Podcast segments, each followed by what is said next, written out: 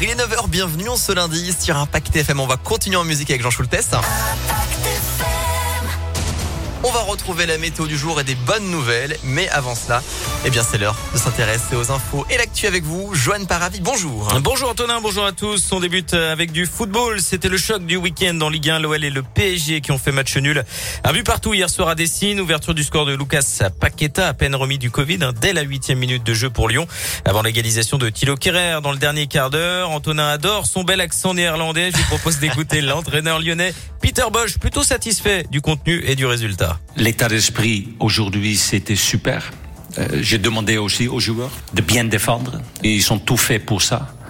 Tous les joueurs, ils se battent jusqu'à la fin. Et ils ont tous donné. Et j'ai demandé aussi aux joueurs tout de suite après le match, euh, est-ce qu'on est content avec un point ce soir ou on n'est pas content?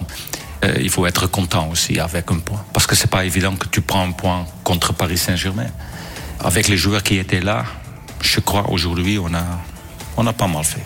Et ce match nul permet aux Lyonnais de passer de la 13e à la 11e place. Prochain match dimanche à 3 avant le derby contre Saint-Etienne le 21 à Dessine. À la une également le pass vaccinal qui arrive sur la table du Sénat après l'adoption du projet de loi par les députés la semaine dernière. À la suite de débats houleux, le texte sera examiné en commission cet après-midi par les sénateurs avec l'audition du ministre de la Santé Olivier Véran. Le Sénat à majorité de droite qui promet des ajustements, notamment un dispositif prévoyant une extinction de ce pass vaccinal une fois certaines conditions réunies. Le texte sera de nouveau examiné demain dans l'hémicycle. De son côté, le gouvernement a annoncé hier un plan de renforcement de la politique de test. Plusieurs centaines de centres de dépistage devraient ouvrir à proximité des centres de vaccination et les pharmaciens pourront également créer leur propre centre de dépistage. L'épidémie de Covid qui perturbe également les transports en commun lyonnais, vous l'avez peut-être remarqué, si vous prenez les TCL, certaines lignes ont réduit leur fréquence. On vous expliquera pourquoi dans une petite demi-heure sur Impact FM. On poursuit avec cette bagarre qui aurait pu virer au drame hier matin à Lyon. D'après le progrès, deux jeunes hommes ont été poussés dans la Saône vers 10 heures au niveau du quai de la pêcherie. Ils ont finalement réussi à sortir de l'eau en état d'hypothermie mais sain et sauf. L'agresseur ivre au moment des faits a été interpellé et placé en garde à vue.